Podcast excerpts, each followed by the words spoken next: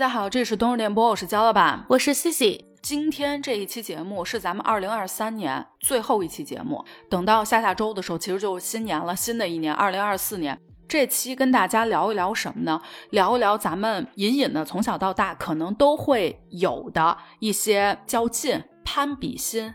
比较的心理，无论说是咱们的虚荣心，小小的虚荣心在作祟，还是说慕强的这么一个心理，为什么想到说聊一期这个？咱俩作为基本上不怎么爱攀比，以及好像没有那根筋的人，为什么会想到这个呢？咱们过圣诞节都会说，正好年底大家一起聚一下，不是说非好像要过这个节，主要是聚一下。那怎么样能让这一次的聚会跟咱们平时其他的聚会不一样呢？好，那咱们可能会有一个主题，基本上可能选在圣诞节，然后呢，大家可能会要做一些圣诞相关的装扮，就基本圣诞来说，主题都是对，比如说有颜色的要求，然后有你对穿着的要求，画一些比如说什么小麋鹿的妆啊，就是这种有一些这个元素。然后呢，每个人自己准备一份礼物，把它包好，要求是看不出它是什么。然后今晚大家一起票，我就票 C C 是第一。今天晚上对着装这个要求啊，或者说特别新颖这种，如果是第一，那你就可以第一个选礼物，没错。那。在这个上头，其实咱们也是会有一个，这个不叫攀比吧，就是比较，会竞争，会有一种竞争意识。就比如说，之前咱节目应该说过，前年还是大前年，土豪姐直接是一棵树，就直接触到了咱们这个第一名的天花板。而且那天晚上，我要没记错，没有发起投票，就都不用投，因为每个人当看见他了之后，就觉得稳赢。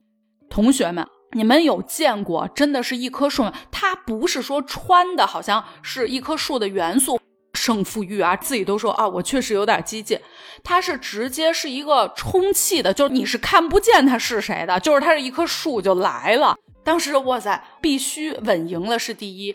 今年他这么跟我说的，说今年我心态很稳，就我一定不会那么激进了，但是我可能也会 surprise 到你们。是这么跟我说的，我说，哎呀，这一下显得咱们有点平庸了。哎，对，就是他一下就拔尖儿了。由这个事情正好来聊一聊，咱们基本上可能都会有的比较的这个心理啊。到年末的时候，咱们手机上面玩的 A P P 啊，都会有一个年度总结。比如说打比方，咱们听歌软件会有一个二零二三年度听歌总结。比如说今年您听过时间最长的歌，然后循环次数最多的歌，偏爱哪种？比如说电台也好，新歌你是这个 K pop 还是什么？有的时候朋友间互相发一下，有一点心理就是，你看我这个歌听的，给你们看看我这音乐品味。不自然的，其实你心里没有想说攀比，大概有一种隐隐的，我觉得不是故意的。是的，你像 Keep，你今年跑了多少公里？你跑了多少次？像携程的话，到达了多少城市？然后你飞行了多少公里？像支付宝的话，有时候也会晒一些这个花了多少花多少钱？这这个太绝了！支付宝这种账单真的还会有人晒出来？那其实晒出来是说我的收入高，还是说我的？花钱花钱花钱能力花钱能力强，有人的地方其实就一定会有比较。那所谓可能三六九等啊什么这种，那就是比较下的产物。可能原始人时期，或者说农作劳作时期，比如说咱们是一个小的群体，假如有十个人。大家都一起去干农活，可能摘野果子、打猎。如果有一个人他非常机灵、特别聪明，他就找着了这个规律。比如说，我在打猎的时候，我怎么样去守这个猎物，怎么样发这个箭，他就能百发百中。那在无数次做这个事情的时候，他找到了这个规律，所以他变成每一天都是他的猎物最多。这个时候，他就变成了咱们群体中的第一，对不对？那这个时候比较就来了哦，他是这样的，那我就知道我是属于打猎少的，我每天可能就一个小鸟啊，人家是十个，而且是那种兔啊、什么鹿啊这种，那你的比较心理一下就来了。我突然想到的是，我们有一个白板，嗯，就是业绩。比如说这个月招了多少个学生，第一、第二、第三排名，然后如果你是零的话，我觉得简直没法看了，没眼看，窒息了。这个就像咱们小时候，为什么现在学校不允许？当然啊，不允许是不允许，大家其实心里也有点，其实默默心里头也有一个小的排名。对，你看咱们那时候最小的时候，可能幼儿园学前班，那是老师贴那个小红花、小红旗。关键吧，你说老师您就跟办公室贴，就是您心里有点数就算了。不，咱就是说搁在那个后头，我们是侧墙上。就是那个墙上就会几朵小红花啊，而且饭吃的好？对对，而且每个人名字都在上头，然后都给你排，就是变成考察咱们综合能力了。吃饭、睡觉、乖的，是的，学习好的。我记得啊，我们班还有同学干什么事儿啊？因为贴多了，其实你是不知道。比如我就问你，你三十来个，你说你也不可能每天去数去，可能老师哎又给你加一个，可能你其实没有在数了，就不知道。我们有同学，他是怕他爸妈来接他的时候刀刺儿他，你知道吧？他不是说他想比，他是怕他爸妈比。他不是说这一个人排名第一的三十多个，我全给你接五个什么？他不是的，他好聪明啊！他从不同的人上面就给他贴，那就变成可能中不溜那种哈。就关于咱们那时候家长会的时候啊，就是家长进到班里的不用说，第一件事对所有的家长都奔着这个墙就去了，然后就要去看一下。对，所以每一次如果说成绩不好呀，或者说怎么样的话，都会有点担心，就觉得这心里挺忐忑的。这完了完了，先不说家长会。开的什么内容？就我这排行榜上这成绩回来，就肯定得被骂一顿。没错，因为你心里知道，你爸妈一定会比较。其实咱们今天说要聊比较这个，我还心里有点小忐忑，因为我感觉吧，咱俩本身都不是太爱跟别人比较。不管说是从小，咱就说这外在的，或者说上班以后，什么包啊、化妆品啊这种，我想，哎呀。完了，咱俩这今天有的聊吗？我有的聊，我就爱跟你比谁准时，谁不迟到。我愿意比这个。然后一提起来这个比较以后，我还心里稍微有一点小恐慌、小自卑。没有攀比心，你不就没有动力吗？嗯，你要有这攀比心的话，没准你还挺励志的。然后可能因为有一些欲望。可能你能达到一个更高的高度，嗯，我觉得这个是正向的方面吧，就是分两说，有可能这个东西变成咱们的动力，也有可能把咱们直接打趴下，咱俩就没了，也是有可能的。这个就纯看性格和心理上面，你怎么去调节。我现在跟几个好朋友在比的是什么呢？比的是谁早退休。你看，像体育竞赛，基本都是要分这个金牌、银牌跟铜牌。我觉得我从小到大一直到现在，我其实是一个非常非常惧怕竞技类比赛的人。我会觉得，如果说你激起了我对这个比赛想要拿第一的心哈，但是我又没有办法得到，那这个时候我觉得我心里没法调节，特别无所适从。本身人跟人就不一样。二呢，我就觉得我就是那个很细微、很普通的存在。我本来不比吧，我活得挺高兴的。我这么一比，完了。我真的就不能再了。像这种竞技的这种啊，我可能从小就平庸。每一年运动会的话，其实我参加什么四百米啊、八百米，我其实愿意参加。但是人参加了以后，不就为了给班要赢对得名次吗？但是我从来都属于那种参加了，就是那种参与奖。对，参与奖，比如第四名，这已经算是好的啦。有的时候就能跑完。咱们每个人都是在。从小可能父母的比较，跟咱们同学的比较，长大之后跟同事或者说朋友之间的这种比较之下长大的，甚至说，你看最早成功学怎么出来，其实就是大家都要变成那样的人。我即便成为不了那样人，那我可能比我生活中的谁，哎，我比我邻居可能哪儿要高什么的，都是这样。我们家本身孩子多，所以就非常非常近距离的让我感受到了什么叫比较。我自己觉得，其实我算是处在一个比较爱比较的家庭，根源是我的爸爸。我爸呢是这样的，打小啊，三个孩子互相比，他都不用去跟人别家孩子比，方便了，都不是说哎谁谁家孩子怎么，咱就拿自己家孩子比，相同的家庭，相同的条件，我就看看你们怎么样。小的时候怎么比呢？从外形。到生活上面、学习上面、办事儿能力，就大了之后，所有的这些东西这会有一个是一个比较，不会打压的作用，它不是一个积极督促的作用，是一个打压的。对，会怎么比？拿老大的优点跟老二的缺点比，拿老二的优点跟老三的缺点比，就一定是这样的。而且我爸那个人是非常非常直接，就是他自己非常好面，但是他不会给别人面子。所以就是，如果说一个桌上吃饭，他就能够直戳戳、明晃晃的去说这些事情。所以，一个是我不喜欢，再一个就是我觉得很难适应。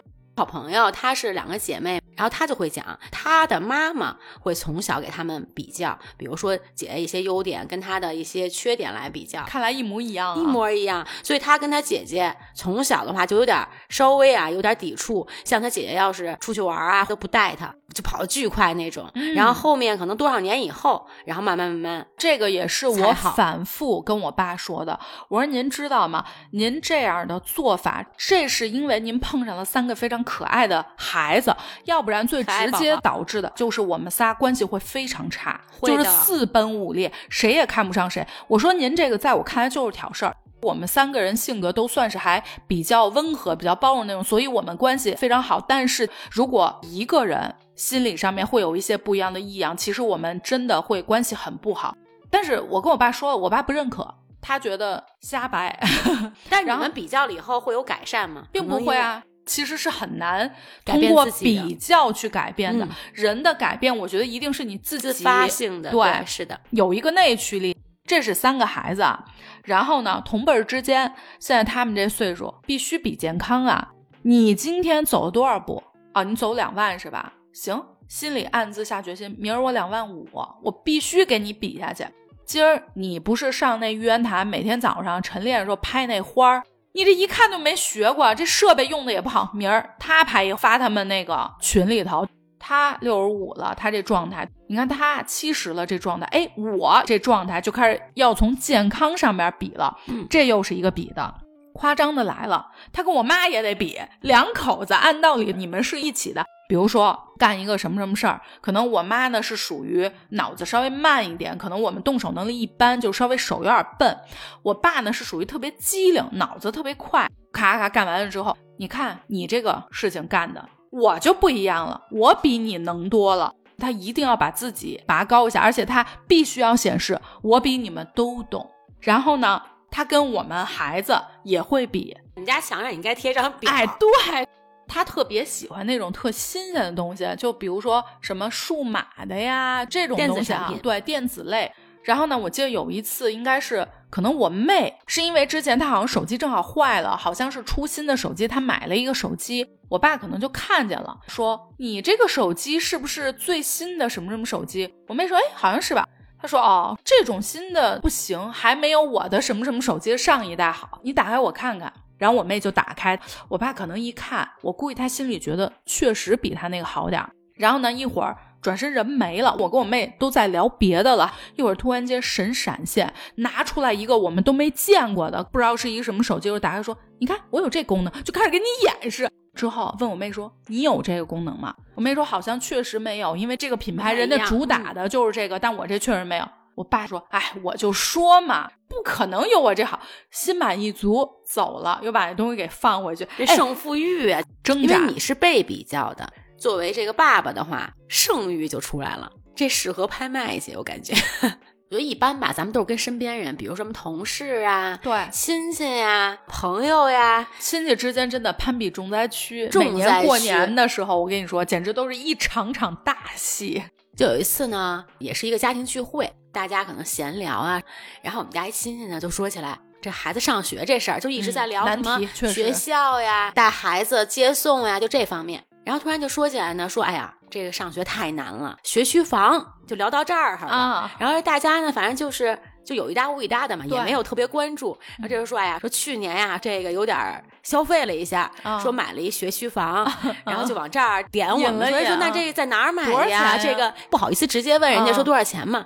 说这个哪学校？一听，哎呦，这学校确实是一咱一重点学校，真不错。那咱得往下接一接，就是人家这有期待呢，对吧？人都跟你聊到这块儿，就说这这房子您可真会买的哪个小区啊？是多大平米啊？然后聊多少钱呀？咱这问。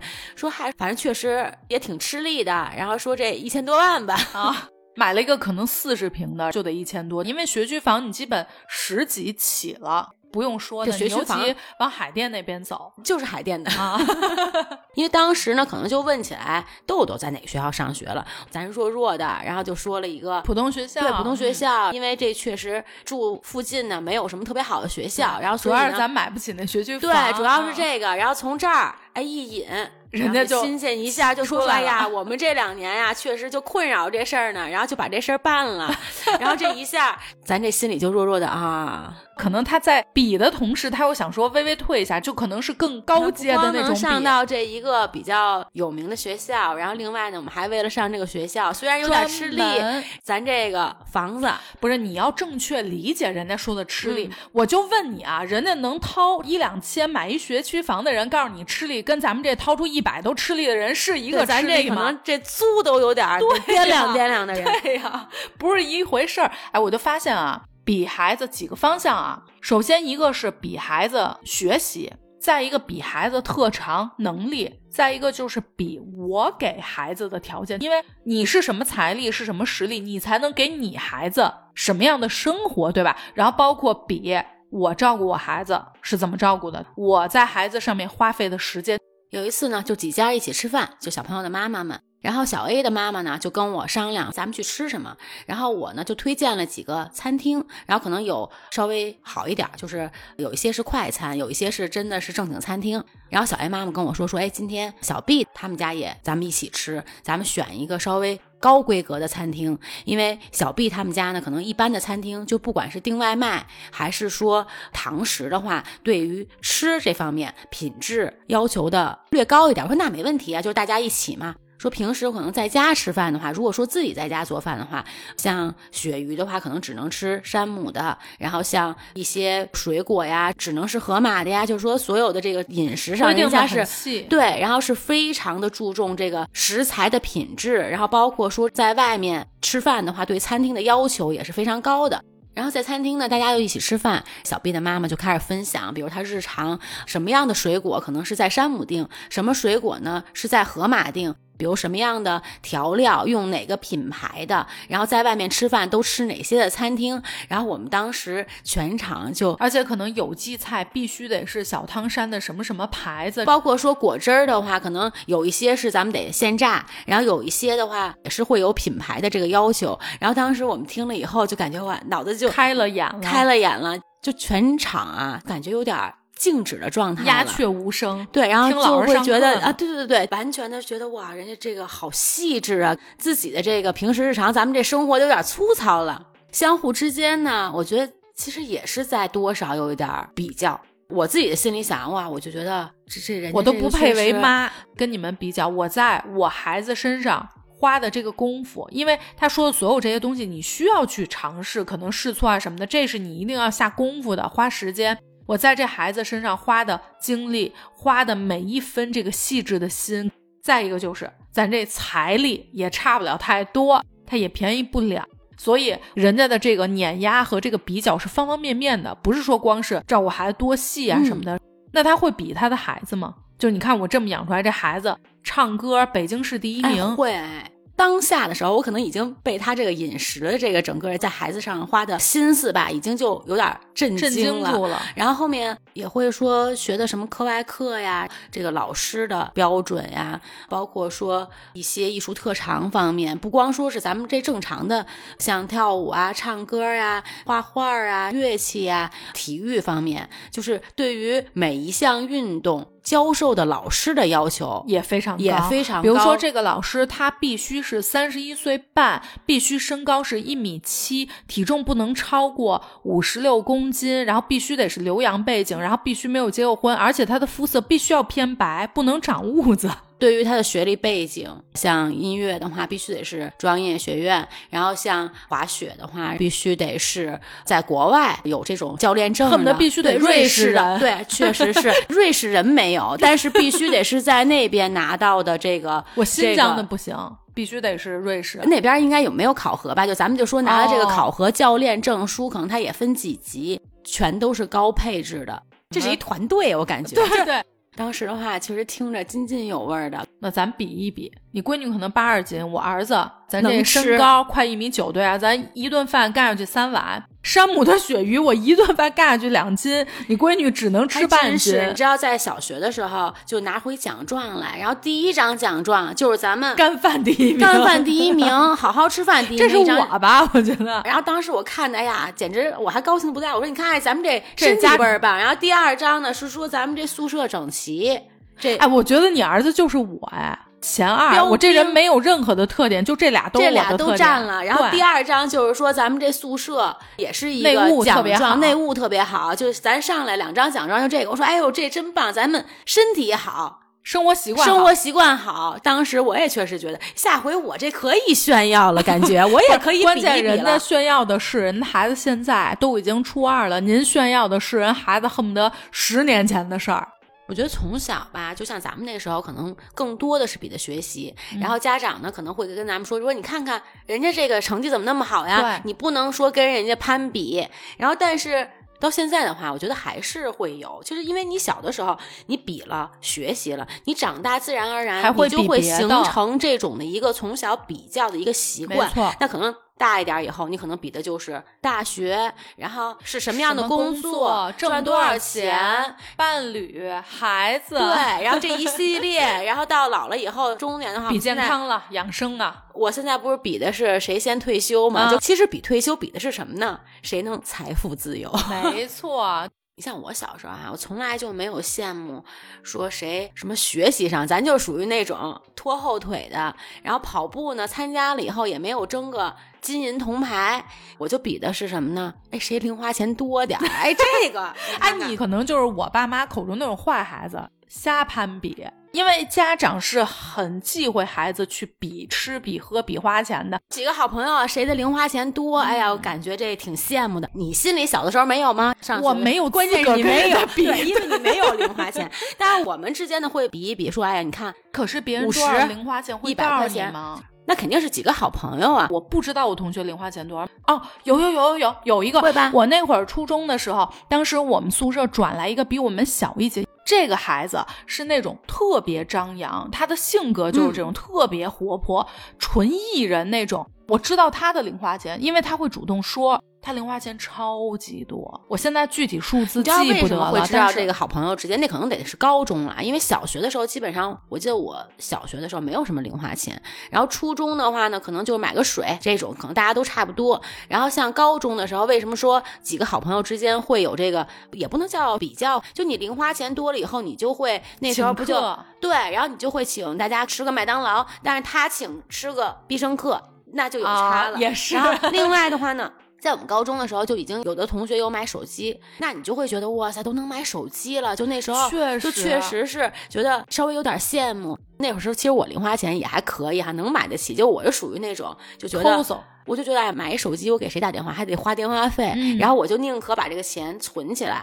这样的时候，你不就能知道，觉得哎呀，他零花钱真多，又能买手机，还能买鞋，还能怎么样？你说到这个，我就想起来，就你知道一开始出那个手机带摄像头的，就是很稀有嘛，就比较少，就有同学买。就我的手机是自始至终就没有摄像头。等我这个手机终于不行的时候，我就非常想要一个带摄像头的手机，因为其实我用带摄像头手机都非常好。那个时候已经人均摄像头手机，我还没有。但是我又是那种从小我不跟家长提任何要求，就是我不说，我心里可能会想，但是我不说。换手机的时候，爸说没问题，我到时候给你弄一个新的。我当时心里就想，他这么喜欢数码产品，我会不会弄一个我们全班最好的呀？到时候就我这手机最棒，而且我也很期待。就我都没有想过，它能是没有摄像头，摄像头是基础配置。结果板砖似的，一看摄像头都没有。我当时那个心情，我当时整个人就是想黯然失色了一下。我在学校不会把我这手机拿出来的。我弄了半天，换了一个新手机，然后换了一个连人家市面上基础的功能都没有的，我还要说我换了一个新手机，我都不会拿出来用的。打电话我都用我那校服盖着打，因为我不想让别人看见我这个手机连摄像头都没有。就那个时候，我觉得可能估计全校只有我的手机没有摄像头。可能我和我姐，你知道那时候就突然我又想到，应该是上大学了。然后那时候不是品牌特别多嘛，比如说有是粉色，然后有一些日本那些手机，可能它铃声是几何弦，然后有一些可能是能翻盖的，就什么什么形形色色的都出来。我觉得这个好像大家拿手机的时候，确实可能相互之间，你看，哎，你看他那个这个声音怎么那么好呀？或者说怎么那么好玩？有一些什么新的游戏呀？大家可能互相稍微，我记得好像我跟好朋友还有换过手机。就是两个人不一样，说哎，那咱俩换一天，我用你这个，你用用我这个。其实，在上学的时候，关系好的同学之间，你可能真的不是说攀比，但是你跟普通同学的时候，就没有心里就不一样。比如说，咱俩之间不会说去攀比什么，但是如果说咱们去跟一个朋友，或者说比如你同事，你其实反而才会有。对，我记得那会儿像我们同学之间，你比如说初中的时候，那一定就是球鞋。这个一眼就能看，他穿了 AJ 几，这又是新出的。然后他穿了一个阿迪什男生打篮球，我们女生之间也是也会讲球鞋的。对对对。然后后面有出，我记得 MP 三，就班上可能就一两个人有。然后比学习一定也会比的。到高中的时候，那可能就是手机呀，然后一些穿的呀、吃的呀这种。大学的时候比包，比穿的衣服。我记得啊，我那会儿上大学的时候，我们系有一个同学，他是开车上学的。我也是听其他的同学在说，因为那个时候大学，你说开车上学的还比较少吧？而且他开的是轿跑，在那个年代有点高级。我大学的那时候哈，我有一同学那个年代吧，开 QQ，然后我们就会觉得啊，开车也会觉得稍微，我觉得开车上下学这个事儿已经很新鲜了。对，是的。那在这个时候，这个开车上学的同学，我不知道他心里怎么想的，但是我们这个同学确实是认真了，他又觉得他不能开车上下学，那我就用我背什么包来暗戳戳的跟你比，都不是暗戳戳，是明戳戳的一个比较。还有那会儿我小学的时候，这个就是更小的时候，哎，你就说这个人一出生，真的就是开始比了。我小学的时候，然后比多长，长得可不可爱，肉不肉乎，对。我小学的时候，因为我们学校是完全穿校服，而且全校都是有发型的要求，无论女孩子男孩子不能留长发。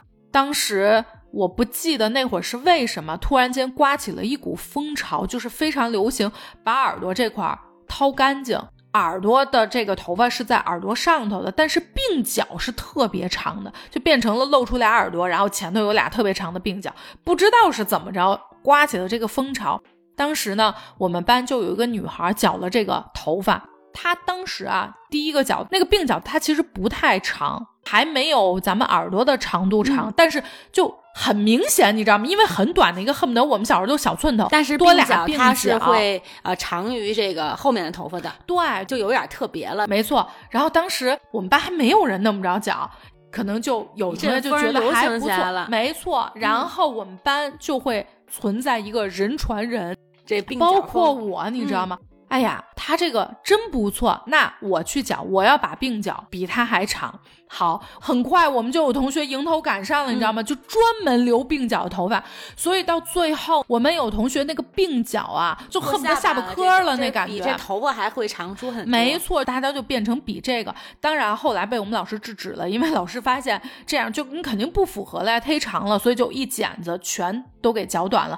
但确实是有这个攀比鬓角的这个事件，我印象非常深。上学的时候，你看咱们都是穿校服，但是穿校服也有。可以不一样的地方，那比如说像里面的话，你可能穿一高领啊，或者说弄一个什么领子，一个特别的。然后像我们那校服裤子啊，那时候特流行什么呢？就是把这个运动裤的侧面，像运动很多品牌是有一个拉锁的，你可以把校服裤子改成有拉锁的。然后这样的话，可能你那球鞋不就能看见了吗？能看见球鞋了，你这个袜子不就 都能比了？对，都能比了。反正都在细节上，然后都会有一点儿。你们主打一个细节比较，是的。还有一个，我想到我不是从小学很小的时候粉 twins 吗？那说到组合，组合肯定不是一人，基本都是两个人、三个。你像 S.H.E 三个人，对吧？什么 F 四四个人就不一样的。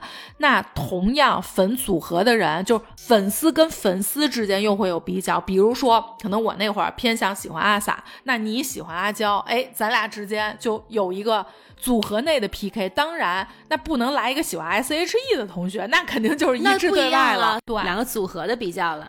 说回咱们现在啊，就是目前。还挺流行反向攀比的，就是说以前大家比的都是，比如说你一个月花了五千，哎，我花了一万，这证明我挣得多，我比较有这个财力。现在不是了，你说你一个月花一万，我都得看不起你，因为我一个月只花五千，然后另一个人就跳出来，说我才花两千，然后大家就哇羡慕，就是一种反向的攀比。咱们之间其实也会有，比如说买一什么东西，然后人一看说哟，东西感觉不错，多少钱买的？我说可能一百多，啊，这么便宜，快发我一链接。对对对，赶紧发我链接。然后另一个人，我那个比你还便宜十块。然后大家说啊，真的就变成了这种反向的。像之前刚上班那会儿吧，就是大家一块儿分享的话，比如说出了一个什么品牌的化妆品，或者说是护肤品，那时候可能是大牌吧，觉得哎呀。我觉得稍微有点贵，有点够不着，非常有这种想尝试的一个欲望，必须要拥有。对，是这样。然后现在的话呢，可能谁一说说一油，比如说北京医院那十块钱一瓶，觉得特别好用。然后这时候大家，哇塞，下回你去的时候能帮我带一瓶？你什么时候再去开去？比较是价格哪个便宜？像刚才你说的，之前呢，每一年年终总结的话，不光交上去，大家也会开一个会，每个人呢会读一下这个年终总结。我记得有一次啊，我一同事。其实我们觉得好像他手上没有什么特别重要的一些工作，就是还是比较简单化，就时间就很充裕的这种嘛。然后读年终总结的时候，半小时起，时间上咱先不说呢啊，就是我们就可能一张 A4 纸就能打印出来，基本上你都干了什么，或者说你创收了什么，就是人家十张正反三大篇儿，然后就感觉这企业就靠人家撑着呢。是的，然后我们当时看的时候就有点震惊，觉得哎呀完了。自己写的这可能不行，就你心里头会一会儿老板一看说你这啥也没干呀，三大篇咱这个这一篇这一年的工作总结，就 心里就已经嘀咕了。然后当他读的时候，这洋洋洒洒这好几篇以后，我们当时相互看，我觉得那个时候心里的比较是，我操，他什么都没干，写这么多，就心里有点儿你丫真写得出来，真对，真好意思，对，完全是两个不一样的在比较，嗯嗯，那个点。这同事心里想的是什么？你别看我干的少，但是我年终总结写的比你们可好多了。这个也是我能力上面的一种体现，对吧？你们甭说，踏踏实实干了这么多活有什么用啊？领导也不知道，还得是看我这年终总结。就你们的总结都不行，所以比的点可能不太一样。对，其实前面聊了这么多关于攀比啊、比较，那其实我觉得这个动作、这个行为吧。也是有它正向的一面，嗯，比如说，就像你前面说过的，有比较，你才会有动力，然后去让你能够突破自我也好，打破你的边界也好，让你觉得，哎，原来我也能行，或者说，哎，我要更多的去，比如说挣钱，或者说我要更多的往上爬，竞争意识，对，然后难免相互就会有一个比较，有点攀比的心理，会激励自己稍微往前再走一走，对，其实。国家之间也比较，也是一个攀比。比如说像咱们这个体育竞争上面，哎，比如乒乓球，那中国稳赢，对吧？比如说去比较咱们对宇宙、对星球的一个探索，包括说咱们科技有什么进步，有什么新的发现。那其实我觉得这种的比较就是一个非常非常正向的，因为说大了，这些东西就是咱们全人类的一个荣耀，共有的一个东西。但是其实，在这个期间，还有一些暗戳戳的会比较，比如人家美国先登上太空，人家是咔要插一旗儿，这什么意思呢？我来了，我先来的，对吧？你看咱中国后来去的时候，咔旗儿也插上，老子也来了，要不然你没有必要插旗啊，你不是对呀，还是会有。你国家发射了几个火箭，带回了什么东西？以这个东西做了什么研究？你出了几篇文献？科研上其实也是探索人类认知之外的东西是一方面，但是其实国家跟国家间的比较也是真的，就是说我到什么高度的科技，你到什么高？你说没有比较，大家可能哎呀就都这样了，反正都是人类的。是的，其实呢，我觉得喜欢比较。这个动作本身其实没有什么对或者是不对。如果说今天我是一个喜欢跟人比较的人，我觉得如果说我能自洽，就是我觉得就是愿意比，我就愿意争上游，我自己心里不会说特别的拧巴，特别的不舒适。可能自己也能加快一个进步的速度。对，就是说，我觉得这个事情对我心里本身不造成困扰，我觉得无所谓，比就比了，只要你别太影响到你的社交，什么特别招人烦，就恨不得大家都孤立你这种，我觉得完全没有任何的问题，只要咱们能自洽。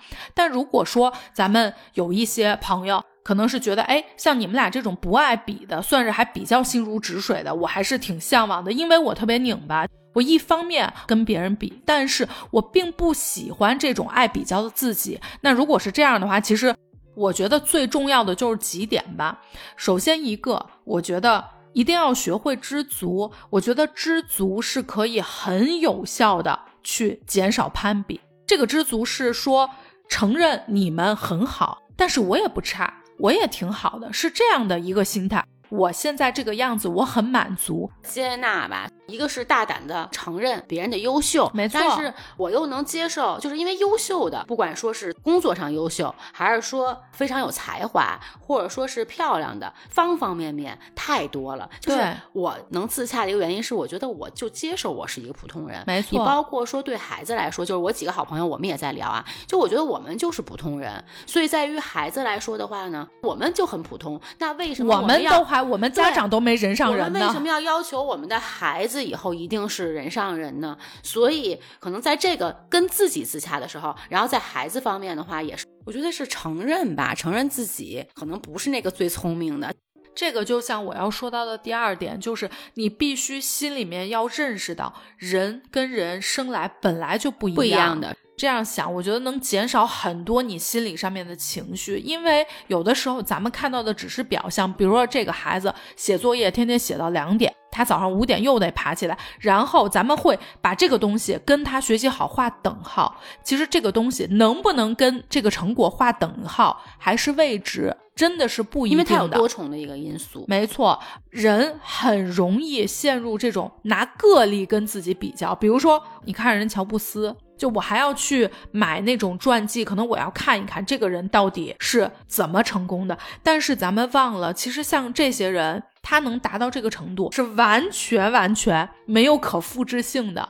不要去抱有希望，是说我看了这个，我要学完乔布斯的这些东西，我就会成为另一个乔布斯。就是你从根儿上不要去这么想。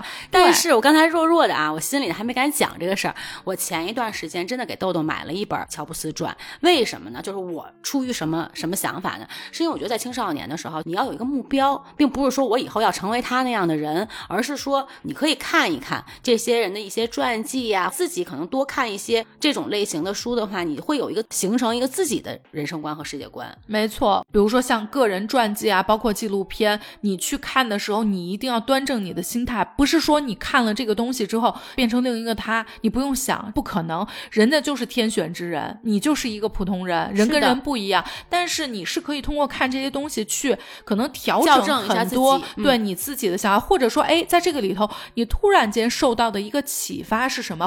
因为我觉得有的时候咱们很容易在做一件事情的时候，不自觉的，无论是从一开始它的一个目的性和中间，你就会不自觉的升起这种功利心，就是我必须要通过这个东西，我要得到什么东西。就比如说我看完这个，我就乔布斯教。其实能把这个比较的这个心吧变成一个好事儿，就是说你可以去努力消除差距，但是你要说完全去变一个人。我觉得就大可不必，没有咱们怎么能衬托出来比尔盖茨和乔布斯？我就问问你，哎，你知道有一次豆豆说什么？如果说想当一个在台下鼓掌的人，有什么不好吗？就反问我这么一句，我当时就你看看咱孩子这境界，我觉得挺好的呀。我们也鼓得挺高兴的，没有马爸爸，咱能反向攀比谁买的衣服便宜吗？在网上，对不对？我想买了东西以后啊，我从来就不会再去看那个价格。就比如说淘宝上，看我今天买了，过两天看看有没有打折呀这种。然后或者说朋友买一个什么东西，我这已经买了以后，咱比较一下，我就怕我自己心里比较完了以后，我接受不了。行，那今天咱们就先聊到这儿。如果说大家有什么想跟咱俩聊的，或者说对咱们听友之间在底下给我们留言，咱们一起聊一聊。再次 Q 一下，这一期节目是咱们二零二三年最后一期节目，因为下一期节目上线的时候，一月二号就已经是新年了。那在这儿，咱们也提前祝大家元旦快乐，新年快乐，祝大家元旦假期快乐，咱们明年见。感谢大家收听本期的都市电波，我是焦老板，我是 Cici，咱们下周见，拜拜，拜拜，明年见，拜拜，拜拜。